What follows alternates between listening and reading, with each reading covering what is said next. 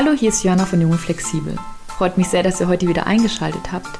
In der heutigen Folge geht es um das Thema Fair Fashion. Nachdem ich mich bereits in einer früheren Episode mit dem Thema Fast Fashion auseinandergesetzt habe, hatte ich nun die Gelegenheit, mit Nils Neubauer, dem Co-Gründer des nachhaltigen Berliner Modelabels Mood, zu sprechen. Gemeinsam mit Michael Pfeiffer gründete Nils im Frühjahr 2020 das Unternehmen, das sich zum Ziel gesetzt hat, Kleidung nur mit Hilfe von Upcycling zu kreieren. Was Upcycling genau ist, warum noch viel falsch läuft in der Modeindustrie und was die Herausforderungen eines fairen Labels sind, das hört ihr in diesem Interview. Ich wünsche euch jetzt ganz viel Spaß beim Zuhören. Ja, lieber Nils, ich würde dir gleich zu Anfang eine Frage stellen, die relativ profan ist, aber glaube ich in Zeiten von Corona doch philosophisch werden kann. Und zwar, wie geht es dir in diesem Moment? Okay, äh, damit hast du mich natürlich jetzt überrumpelt. Erstmal vielen Dank für die Einladung. Freut mich sehr, hier zu sein in diesem virtuellen Raum. Mir geht's gut. Das ist doch schon mal ganz gut zu hören in Corona-Zeiten. Dein bester Freund und du habt ja im Frühjahr letzten Jahres euer Modelabel Mood gegründet. Mood steht für Made Out of Trash, also zu Deutsch übersetzt aus Müll gemacht. Jetzt kannst du vielleicht gleich zu Anfang den Hörerinnen und Hörern erzählen, was denn das Besondere an Unternehmen ist und ob euer Sortiment wirklich nur aus Müll besteht. Also das Besondere an unserem Unternehmen ist auf jeden Fall eben, dass wir, wie du schon richtig sagst, aus Textilmüll produzieren lassen. Also wir sind ein Upcycling-Label. Wir produzieren eben ausschließlich aus textilen Flächen, aussortierten textilen Flächen. Und wir haben äh, dieses Wort Müll oder Trash bewusst gewählt, weil wir glauben und weil wir auch aus den Gesprächen mit den Sortierern ähm, gemerkt haben, oder rausgezogen haben, dass diese Menge an Textilien äh, am Ende leider häufig auch im Müll landet. Also nicht mehr in, in den Kreislauf zurückkommt, sondern entsorgt wird. Ähm, das kann man sich so ein bisschen vorstellen, wie wenn man äh, Papier wegwirft in, in die Papiermülltonne oder Kartonagen, dann ähm, ist das ja auch als Müll deklariert und ähm, das wird dann teilweise eben noch recycelt und so ist es bei den, äh, bei den Textilien auch. Aber es ist eben so viel, ähm, so viel an, an textilen Mengen dann dort äh, in, in den Sortierungen, dass eben einiges dann auch ähm, eben ja, verbrannt werden muss, äh, geschreddert werden muss, was auch immer. Du hattest in dem RBB-Beitrag erzählt, dass es für dich so einen Schlüsselmoment gab, der dazu geführt hat, dass ihr Mut überhaupt gegründet habt. Magst du das vielleicht auch mit den Hörerinnen hier noch teilen? Sehr gerne. Also ähm, ja, das war noch im, im Zuge meiner Ausbildung. Also ich habe hier in Berlin äh, die Ausbildung zum Modedesigner absolviert und ähm, im zweiten Semester meiner Ausbildung habe ich eben beschlossen, ich möchte ähm, mal ja, hinter die Kulissen blicken von so einem Sortierbetrieb. Bin dann zur Stadtmission hier in Berlin gefahren, habe mir das mal angeschaut und habe relativ schnell gemerkt, dass das wirklich ein, äh, ein Problem ist, weil mich diese Mengen an, an Textil Müll äh, beziehungsweise an aussortierten Textilien, die die Stadtmission eben nicht mehr verwenden konnte für ihre Bedürftigen, äh, die hat mich schon äh, ja, überfordert und auch ähm, emotional ganz schön gepackt, ähm, weil ich gemerkt habe, dass da einfach irgendwas schief läuft. Und ähm, genau, das war so der Schlüsselmoment. Äh, und ich muss ganz ehrlich sagen, seit diesem Moment habe ich auch äh, keinen Stoffladen mehr äh, betreten und habe äh, eigentlich alles äh, im Zuge meiner Ausbildung und eben jetzt auch beim Mut eben aus bereits bestehenden und konfektionierten Textilien dann äh, hergestellt. Du hast ja eben Modedesign studiert und dein Co-Gründer BWL. Hattet ihr innerhalb eurer Ausbildung dann schon Berührungspunkte mit Fair Fashion oder mit nachhaltiger Unternehmenskultur? Also genau, das, das muss man eben auch noch erklären. Also es gibt eben mich und es gibt meinen Co-Gründer, wie du schon richtig gesagt hast, einer meiner besten Freunde, äh, der aus einer ganz anderen Richtung kommt. Der ist BWLer, klassisch, hat ähm, auch schon super viel Erfahrung gesammelt bei, bei DAX-Konzernen, Praktika gemacht, ähm, auch im Startup-Bereich gearbeitet, äh, ist da so wirklich äh, der perfekt, die perfekte Ergänzung zu diesem äh, zu dieser Modeausbildung, die ich gemacht habe. Ähm, und er hat auch tatsächlich in, bei seinem Master, in seinem Masterstudium ähm, einen, einen Studiengang oder ein Fach gehabt, ich weiß nicht mehr ganz genau, wo es eben auch um nachhaltige nachhaltiges Wirtschaften geht. Und ähm, da haben wir uns quasi dann so auf einem ganz guten Level getroffen, weil ich mir das so ähm, über die Ausbildung auch so ein bisschen selber beigebracht habe, dieses Upcycling und mich da selber reingelesen habe und reingefuchst habe. Und er war eben auch so ein bisschen in der Materie drin. Und dann haben wir uns eigentlich beide ganz gut so abgeholt und gesagt, wir testen es einfach mal. Ähm, ich würde jetzt aber nicht sagen, dass wir beide ähm, äh, von Hause, also von zu Hause aus irgendwie total nachhaltig geprägt wurden, sondern das hat sich echt äh, in der Ausbildung entwickelt und es, man hat, also bei mir war das so, ich habe so diese, ich ja vorhin auch schon gesagt habe, diesen Schlüsselmoment gehabt und diese Notwendigkeit gesehen und daraus hat sich dann auch dieses nachhaltige Denken entwickelt. Ihr bezeichnet euch ja, so wie ich das verstanden habe, eben auch als faires Modelabel. Fair kann man ja auf ganz unterschiedliche Art und Weise definieren. Wie wird dieses fair, nachhaltige bei euch bei Mut gelebt?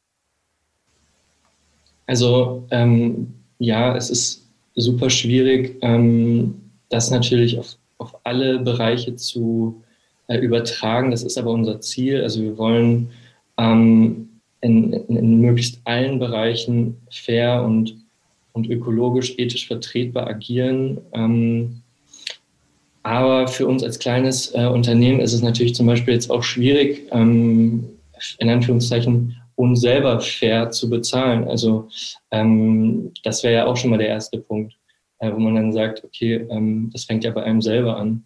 Äh, oder ja, also wir versuchen eben äh, so fair wie möglich dann solche Sachen äh, abzu, äh, abzuarbeiten. Und ähm, unsere Praktikanten kriegen zum Beispiel auch Gehalt, was ja auch in der Mode nicht immer so üblich ist, obwohl wir eben noch so klein sind. Aber das war uns super wichtig.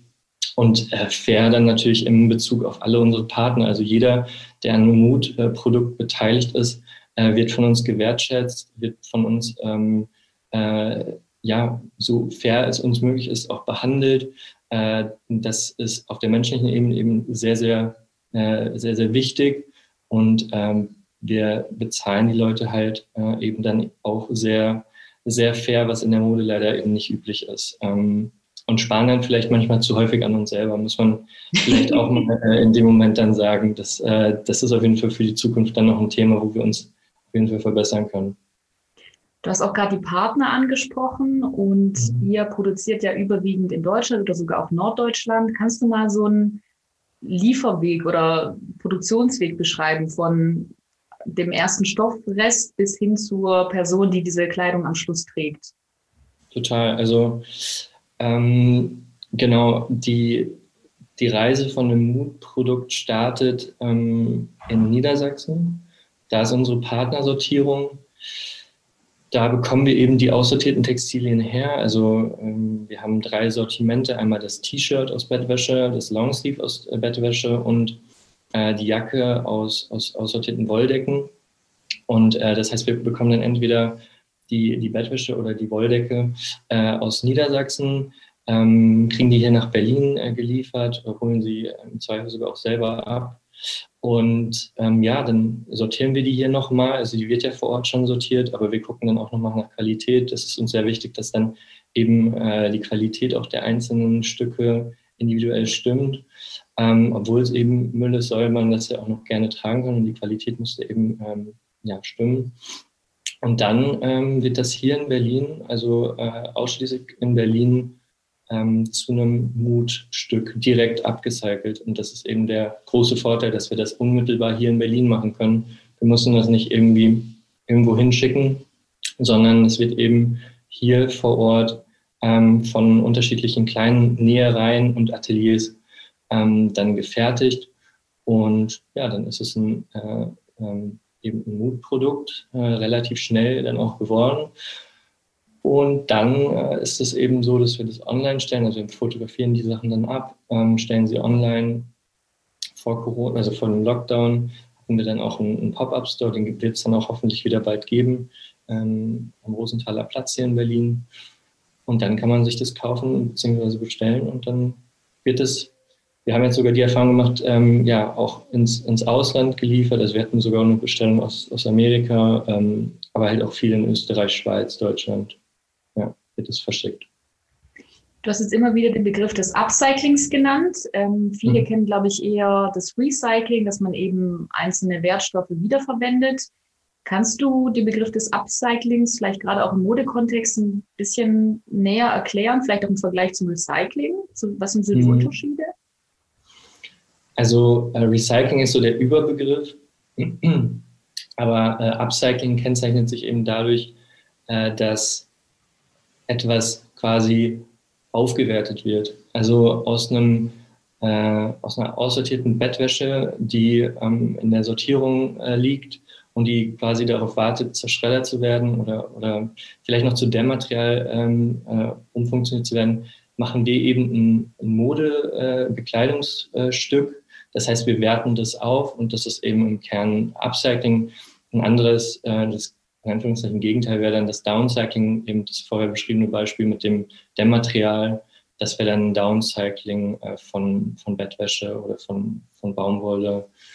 Ähm, oder so Dämmat also Dämmmaterialien generell werden häufig auch, auch, auch aus Textilien hergestellt. Und ja, das ist so das, das ist so Upcycling per se und der Unterschied ähm, ist eben, dass, also für uns vor allem der große Unterschied ist, dass Upcycling total unmittelbar passiert. Also wenn man jetzt sich vorstellt, man hört das vielleicht auch in, in, in der Mode immer wieder, ähm, äh, irgendein T-Shirt oder äh, Sportbekleidung aus recyceltem PET, aus recyceltem Kunststoff. Da ist eben der, der Vorgang so, dass man das schreddert, dass man es einschmiert, dass man neue Fasern kreiert. Bei der Baumwolle ist es so, dass es ähm, immer auch ein Stück neue Fasern äh, müssen dazugetan werden zu dieser, dieser Stoffmenge, zu den textilen äh, Fasern, um eben ähm, eine nachhaltige und eben auch eine stabile Fläche äh, oder Stofffläche eben herzustellen. Und das ist super viel Aufwand, das ist super viel, das benötigt natürlich auch nochmal so, super viel Ressourcen und äh, ist eben auch ein, ein, großer Umweg. Dann sind wieder äh, CO2-Emissionen, die dazukommen. Bei uns ist es wirklich so, du hast die, äh, die textile Fläche und im nächsten Schritt hast du schon das T-Shirt oder, oder die Jacke. Und das ist so unmittelbar und für uns deshalb auch die ökologischste Form äh, der Bekleidungsherstellung. Das ist so auch für uns der, ähm, der wichtigste Punkt, dass es eben nicht über super viele Umwege und über vielleicht so das Ausland oder, oder wohin auch immer geschifft werden muss, recycelt werden muss, ähm, neu zusammengemixt werden muss, um dann am Ende nachhaltiges Produkt daraus zu kriegen, sondern dieses Unmittelbare ist halt für uns so der, der Vorteil am Upcycling. In deinem Modedesign-Studium, das hattest du im Vorgespräch erzählt, ist es ja eher ganz anders, dass man eher mit neuen Stoffen arbeitet, weil man ja auch immer wieder etwas Neues kreieren möchte. Kannst du noch ein bisschen mehr dazu erzählen, was denn sonst noch so der Unterschied ist zwischen dem konventionellen Modeindustrie und dem, wie ihr es jetzt als Fair Fashion Label handhabt? Hm, also es ist natürlich auch verständlich, dass äh, dass DesignerInnen äh, mit, mit neuen Stoffen arbeiten und das, das habe ich ja auch, wie gesagt, die ersten zwei Semester so gemacht. Ähm, und das ist auch jedem selbst überlassen. Äh, man hat natürlich mehr Möglichkeiten, äh, wenn, wenn dir ähm, ein Stoff irgendwas vorgibt, eine Fläche, eine Haptik oder eben auch diese Verfügbarkeit, dann ist das was anderes, als wenn du jetzt mit ähm, offenen Augen durch den Stoffladen laufen kannst und nach deinem Gusto dir alles zusammensuchen kannst. Ähm, bei uns ist eben der Stoffladen in Anführungszeichen die, die Sortierung und wenn die Sortierung halt gerade keine Wolldecken hat, dann kriegen wir halt da keine Wolldecken. Ähm, das ist halt der große Unterschied, diese Verfügbarkeit. Ähm, die, die Situation in der Mode hat zur Folge, dass relativ viel natürlich da ist, für unsere Verhältnisse noch ausreichend. Aber ähm, man hat eben nicht diese, ja, diese, diese Möglichkeiten in der, in der Breite. Und das ist auf jeden Fall ein Unterschied und das ist natürlich auch die Herausforderung ähm, für, für uns und für alle anderen Upcycling-Labels oder auch, auch Studenten, Studierende. Das ist halt der, der große Unterschied. Und jetzt hast du eben davon gesprochen, dass die Auswahl ist ein bisschen begrenzt, was jetzt den, den, den Stoff beispielsweise anbelangt. Gibt es denn noch so weitere Stolpersteine, Herausforderungen, wenn man wirklich ein faires Label gründen und erfolgreich voranbringen möchte? Auf jeden Fall. Also ich kann jetzt nur aus, aus der Sicht eines Upcycling-Labels sprechen. Ähm, auf jeden Fall natürlich die Partnersuche. Ähm, wenn man klein ist und gerade angefangen hat, ist das, äh, würde ich sagen, die größte Herausforderung, einen Partner, äh, ein Partnerunternehmen zu finden, was einen mit äh, Stoffen beliefert oder was eben die Möglichkeit gibt, sich da mal äh, durchzusuchen. Ähm, das ist auf jeden Fall eine Herausforderung, weil die äh, großen Sortierungen hier in Deutschland, die arbeiten halt in Lkw-Ladungen, ähm, die verschiffen in die ganze Welt. Das ist unfassbar. Und wenn man da jetzt mal hinkommt und sagt, ja, wir hätten gerne mal so 100 Kilo Stoff, ähm, dann lachen die sich halt tot, weil äh, das ist für die halt nicht darstellbar eigentlich. Wir haben das Glück gehabt, dass wir in Niedersachsen eben eine, äh, eine Sortierung, eine Partnersortierung gefunden haben, die unsere Vision ähm, teilen und die daran glauben und die quasi uns das so ermöglichen, ähm, da unsere ähm, ja, 100, 150 Kilo mal rauszusortieren. Aber ich würde sagen, das ist für ein Upcycling-Label auf jeden Fall ein, ein, großer Stolperstein und einfach auch die, ähm, ja, die, die Suche nach ähm, Produzenten. Wenn, wenn ich, mir, wenn ich an, die, an die Anfänge von Mut denke, da gab es auch mal eine äh, Näherei, wo dann äh, das Zitat irgendwie kam, ja, ähm, mach doch einfach was aus, aus Metaware, ist doch viel einfacher. So, da, da merkt man, dass man muss halt Leute finden, die an die Vision glauben und die vielleicht dann auch mal dieses Schwierige ähm, in Kauf nehmen, um, um einem zu helfen und um dann Teil davon zu werden. Und ähm, das sind auf jeden Fall Stolpersteine, die man mit Sicherheit auch bei, bei anderen Fair Fashion Labels, die, die gerade ähm, sich gegründet haben, wiederfinden wird. Da hat man natürlich immer noch den Vorteil von der, von der Metaware. Aber ähm, gerade in Corona-Zeiten in der Modeindustrie äh, ist es natürlich nicht leicht. Ich habe mich auch letztes Jahr mit ein paar Gründerinnen von Fair Fashion Labels unterhalten. Da ging es dann eher um Fair Fashion im Plus-Size-Bereich.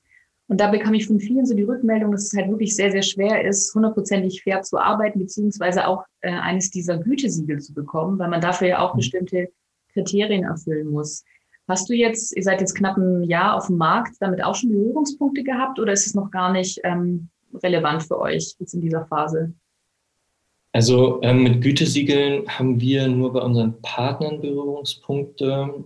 Ähm, wir selber glauben äh, daran und ich persönlich glaube auch daran, dass es ähm, immer noch besser ist, wenn man vom Unternehmen, vom, vom Label direkt äh, den Einblick bekommt ähm, in, in das Unternehmen und so eine gewisse Transparenz eben vorfindet. Weil natürlich sind, sind Siegel hilfreich und gut, vor allem wenn es eben größer ist und wenn, wenn, die, äh, wenn das Label eben wächst und es vielleicht schwieriger ist, die Leute mitzunehmen.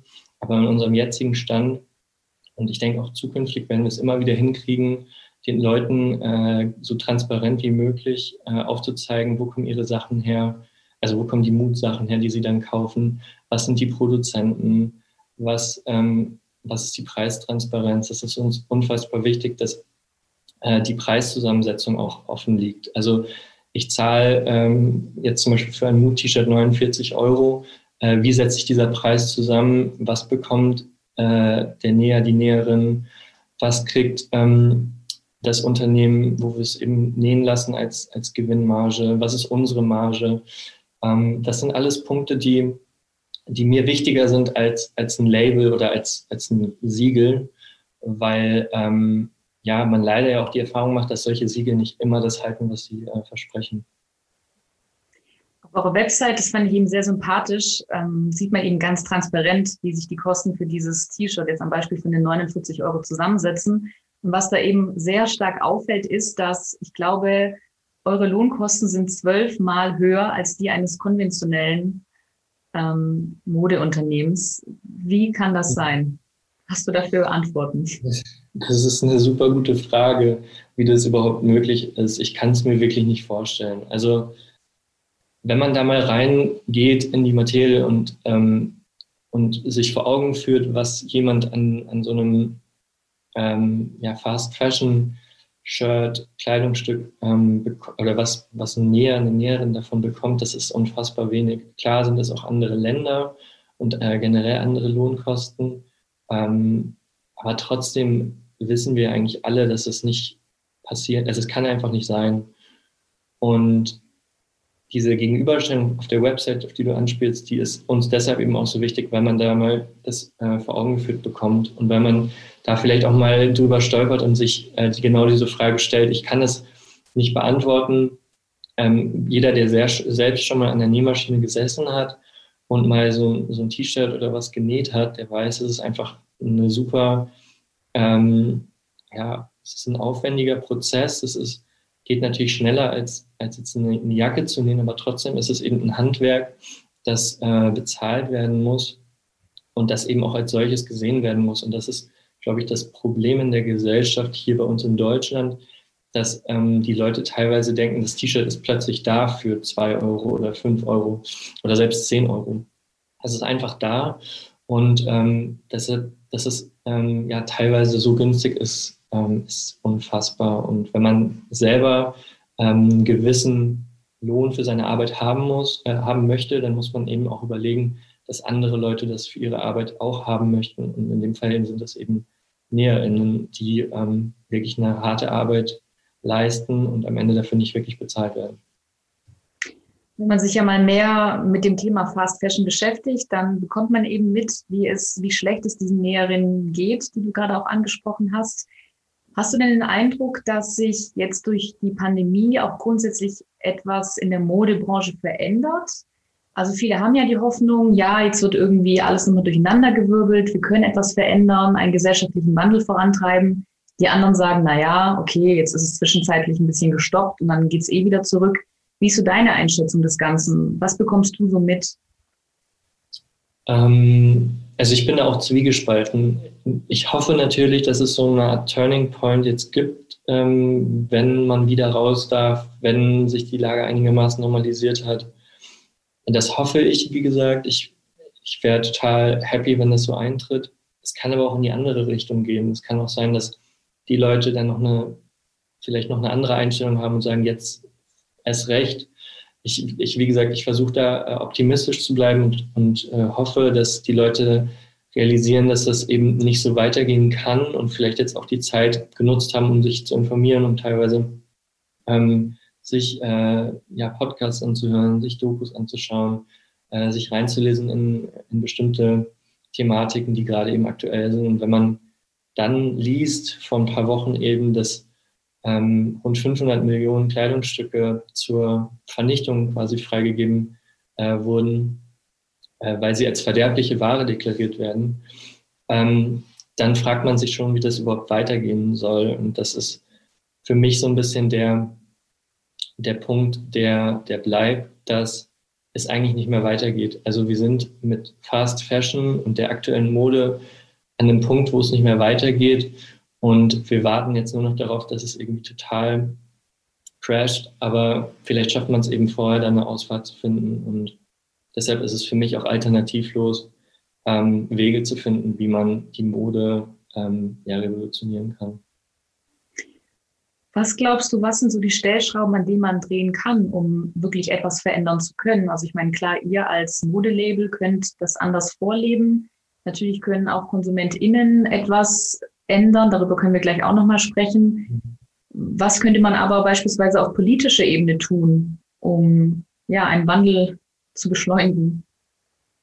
Naja, auf jeden Fall äh, sich engagieren und ähm, so gut es geht bei Petitionen machen. Sehr gerade das Thema des Lieferkettengesetz äh, wurde jetzt verabschiedet. Äh, ist jetzt immer noch nicht so äh, gut wie oder so äh, ganzheitlich, wie man sich das gehofft hätte, aber es ist ein Schritt und da einfach weiterzumachen und da eben zu gucken, wie man, ähm, wie man selber ja, politisch aktiv werden kann. Aber wie du es richtig sagst, jeder hat auch beim Kauf äh, die, die, die Chance zu wählen zwischen ähm, einem herkömmlichen Fast Fashion Kleidungsstück oder eben ähm, zwischen einem äh, fair produzierten äh, Kleidungsstück. Und ich denke, das ist die Wahl, die am, ja, am, am direktesten ist und die, mit der man eben ja, auch unmittelbar was Gutes tun kann. Und das versuchen wir ähm, unseren, unseren KundInnen auch mitzugeben, dass sie mit, dieser, mit diesem Kauf eben was Gutes getan haben. Sie haben jetzt nicht nur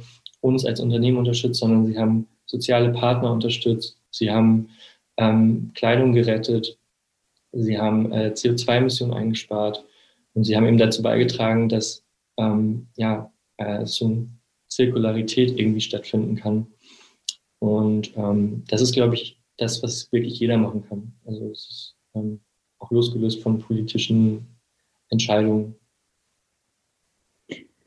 Ja, ich finde es auch irgendwie total faszinierend oder auch berührend, dass man einerseits oder rein theoretisch hat man ja den Zugang zu den ganzen Informationen. Ne? Man ist schon mal über solche Dokumentationen gestolpert oder hat man einen Beitrag zugehört. Aber man ist dann doch so selbst gefangen in seinen Gewohnheiten. Ne? Und ich frage mich dann auch, was kann man dann wirklich tun, um dann auch vielleicht über seinen eigenen Schatten zu springen? Also ich glaube auch, das ist so eine Mischung wahrscheinlich aus einerseits Unwissen, andererseits vielleicht auch Überforderung, weil darüber hatten wir es auch in unserem Vorgespräch, wenn man wenn man sich konsequent damit auseinandersetzen würde, auch in anderen Bereichen, auch Ernährung beispielsweise, ähm, dann gibt es eigentlich keinen Weg mehr zurück. Ne? Hast du denn noch irgendwelche praktischen Tipps, was man da eigentlich noch tun kann, so, weil du ja auch selber diesen, diesen, diesen Weg durchlaufen hast? Oder vielleicht auch, wie es sich vielleicht in deinem Umfeld auch verändert hat? Ja, also ähm, ich gebe dir da total recht. Ich bin selber auch nicht äh, Jesus und äh, bin hier nur nachhaltig unterwegs. Ich mache selber da äh, genug Fehler und das ist auch das, was ich eigentlich versuche zu kommunizieren, dass es nicht darum geht, ähm, heilig zu sein und äh, nichts äh, Unökologisches mehr zu konsumieren oder sich über äh, alles, also man muss sich über nicht über alles Gedanken machen, man muss sich vielleicht, mein Ansatz ist, dass ich mir Gedanken mache, äh, über ein Thema, was ich nach außen trage, und das ist eben die Mode. Und dass ich da versuche, so gut es geht, Leute mitzunehmen. Und ich bin natürlich auch offen für äh, wiederum andere, die in ihrer Professur versuchen, äh, vielleicht mich irgendwie da so mitzunehmen. Ähm, aber wie du richtig sagst, wenn man sich nur mit dem Thema beschäftigt, dann ähm, ja, hat man wahrscheinlich ähm, nur Sorgen und auch wenig Zeit für anderes. Und ähm, mein praktischer Tipp in der Mode wäre auf jeden Fall zu gucken, dass man bewusster konsumiert ähm, oder, oder bewusster auch kauft. Vielleicht ein bisschen vorausschauender, dass man sagt, ich kaufe vielleicht auch Sachen, die ich ähm, kombinieren kann, Farben, die ich besser kombinieren kann, dass ich eben nicht äh, sage im, im, im äh, Fast Fashion Store, wow, okay, das ist jetzt so eine abgefahrene Hose, die kann ich aber nur mit einem T-Shirt kombinieren und die hängt dann halt zwei Jahre in, im Schrank, bis ich sie vielleicht einmal trage, sondern dass man vielleicht sich so eine Art kleinen Stil irgendwie baut mit, mit bestimmten Farben, die man eben kombinieren kann. Und ähm, ich persönlich ähm, kaufe eben, außer jetzt beim Mut, nur Secondhand. Also das ist ähm, natürlich die, die noch nachhaltigere äh, Methode, weil es eben schon da ist und weil es jetzt auch gar nicht mehr irgendwie umgeändert werden muss, sondern weil man das ja, stationär oder teilweise eben auch online dann ankaufen kann und hat äh, da eben auch die freie Auswahl. Und dadurch, dass der Trend jetzt gerade auch wächst und es immer mehr Anbieter gibt, ist das so, würde ich sagen, der, der umsetzbarste Tipp ähm, für, für alle HörerInnen, die, die sagen, ich habe gar keine Ahnung, was ich machen soll. Weil, ja, das ist einfach da und ähm, das ist schon quasi produziert worden. Man merkt, man merkt wirklich, dass du Modedesign studiert hast, wenn du so von den Farbkombinationen sprichst und dass man sich dann mhm. eigentlich Stil baut, finde ich super. Ähm, wir kommen tatsächlich auch schon zu den letzten zwei, drei Fragen. Und zwar würde ich gerne noch wissen, jetzt seid ihr eben fast seit einem Jahr äh, online, sage ich jetzt mal, mit eurer Modelinie. Was ist eure Vision? Wohin soll die Reise gehen mit Mut? Ähm, Gut, also die Vision ist auf jeden Fall, ähm, dass Upcycling im Mainstream sich etabliert und dass es eben nicht mehr so ein total nischiges Thema vielleicht in der Großstadt ist, sondern dass äh, das Upcycling eben auch den Weg ähm, in, ins Dorf schafft, dass es eben vielleicht gleichgestellt ist ähm, mit, mit Fast Fashion, dass Fast Fashion natürlich dann aber die Tendenz nach unten hat und Upcycling nach oben. Ähm, das ist auf jeden Fall ein großes Ziel und einer der äh, Mitbegründer zu sein ähm, mit Mut, das, das ist auf jeden Fall ähm, unser, unser großes Ziel, unsere Vision. Und die Hoffnung ist, die ich habe, dass es so eine Art neue Bekleidungsästhetik gibt, dass Unikate, das ist ja beim Upcycling eben auch so, das sind halt Unikate, die sind in der Form gleich, aber die haben vielleicht andere Muster, also die unterschiedlichen Stoffe ähm, haben unterschiedliche Muster und ähm, sind damit eben äh, sogenannte Massenunikate, wie wir das nennen. Und dass diese Unikate äh, den Weg in den Kleiderschrank finden und eben auch dort ja einfach äh, bei jedem vielleicht zu finden sind. Und dass es nichts ähm, Negatives mehr ist, dass man sagt, ja, aber es sind ja alles Einzelstücke, sondern das ist eben was, was sehr Positives, es ist eben einzigartig im wahrsten Sinn. Und ähm, das wäre so ein absoluter Traum von mir, dass man so eine neue Bekleidungsästhetik etabliert. Dass es nicht immer darum geht, äh, Stile oder, oder Styles, ähm, Trends, was auch immer, zu kopieren, wie auf dem Foto, wie auf der Werbung, sondern dass man ähm, die Möglichkeit eben hat, seine eigenen Unikate zu tragen und ähm, ja, sich da eben auch so ein bisschen loszulösen von, ich muss jetzt unbedingt das gleiche haben wie dieser Influencer in der und der Werbung, die ich gesehen habe. Das ist dann, wie gesagt, auch losgelöst natürlich von, von Inspiration, aber ähm, ich glaube daran, dass, dass die Leute dadurch auch nochmal ähm, eine neue Art von, von persönlichem Stil auch entwickeln können. Ähm, wir haben jetzt in dem Interview gesprochen über Mut, über euer Angebot, über deine und eure Vision, auch über die Modeindustrie. Gibt es etwas, was du gerne noch ergänzen möchtest, was wir vielleicht noch gar nicht angerissen haben, was jetzt in diesem Kontext Fair Fashion oder eurem Unternehmen noch, noch interessant wäre zu, zu wissen?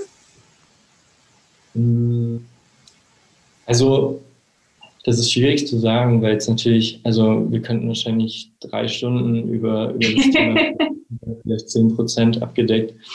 Ähm, also wenn, also ich würde sagen, wenn man was von diesem Gespräch mitnehmen sollte, dann auf jeden Fall ähm, diese, diese, diese, Tipps, um zu gucken, dass man bewusster, ähm, bewusster konsumiert, dass jeder eben was verändern kann, dass man nicht ähm, sagt, ach, ich kann ja eh da nichts bei, zu beitragen, sondern jeder ist eben da wichtig und jeder hat eine Stimme, mit, die kann er einsetzen bei jedem Kauf. Und ja, einfach da zu gucken, wie man, wie man was, äh, was im Kleinen verändern kann. Das ist, das ist mir unfassbar wichtig, dass die Leute ähm, das verstehen und das eben auch umsetzen und sich ähm, vielleicht eben jetzt auch in Corona-Zeiten, im Lockdown, wenn sie mal ähm, ja, nicht wissen, was sie tun sollen. Das gibt es ja immer mal wieder, dass Leute sagen, oh, mir fällt die Decke auf den Kopf, dass man dann vielleicht guckt, ob man sich äh, in das Thema ein bisschen einliest, ähm, sich ein bisschen schlau macht. Ähm, wie gesagt, es gibt, gibt da solche tollen Podcasts wie deine, die man, die man hören kann und äh, einfach gucken, wie man, wie man selber sich da so ein bisschen ja, up to date hält. Vielen, vielen Dank. Meine aller, allerletzte Frage, die ich jedem Interviewgast stelle, die lautet, welche drei Dinge müssten sich noch ändern, damit wir diesen Planeten retten können? Jetzt hast du die Chance, Nils. Wow, okay. Also du, du bist mit einer überfordernden Frage eingestiegen und hörst mit einer überfordernden Frage. ähm, welche drei Dinge? Oh, also ich glaube auf jeden Fall mh, hm, die Einstellung von vielen Leuten muss sich ändern. Ähm, dann muss ich ein Stück weit, finde ich, auch die ähm, Bildung bzw. die Bildungseinrichtungen müssen sich ändern. Ich fände es zum Beispiel super wichtig, dass man in der Schule mal so eine Sortierung äh, besucht, ähm, dass man einem auch zu Hause, also wenn man noch kleiner ist, jünger ist, dass man dann auch mal mit dem Thema äh, konfrontiert wird und vielleicht, äh, bevor man das erste Mal konsumiert, ähm, also das erste Mal Mode konsumiert, ähm, da, da eben eine Ahnung von hat, was damit passiert, wenn man das, wenn man das kauft. Und ja, es muss sich halt auch, also ich bleibe jetzt mal bei der Mode, es muss sich halt auch die Industrie verändern. Also die Modeindustrie ist so mächtig und ist so, so gigantisch, dass ähm, man als kleines Upcycling-Label sich wirklich so winzig fühlt. Und ähm, wenn von der Modeindustrie, die, die jetzt eben quasi ja, vorne dabei sind, wenn, wenn von den äh, Modeplayern ähm, mehr tatsächliches Interesse und auch ähm, Engagement kommen würde, weil da gäbe es die Möglichkeiten, dann würden wir, glaube ich, auch relativ schnell einen großen Impact haben und dann würden wir auch relativ schnell Veränderungen merken. Wunderbar. Vielen, vielen Dank, lieber Nils. für dieses Vielen Dank dir. super informative, schöne Gespräch. Das war also mein Interview mit Nils Neubauer, dem Co-Gründer des Modelabels Mood, über die Themen Fair Fashion, Upcycling und so weiter und so fort. Wenn euch diese Folge gefallen hat, dann teilt sie doch gerne mit euren Freunden und Bekannten und schaut auch gerne auf meiner Website www.jungeflexibel.de oder auf Instagram mit jungeflexibel vorbei. Ich hoffe, euch geht es ganz, ganz wunderbar und bin sehr, sehr gespannt auf eure Gedanken und Rückmeldungen zu dieser Folge. In diesem Sinne, lasst es euch gut gehen.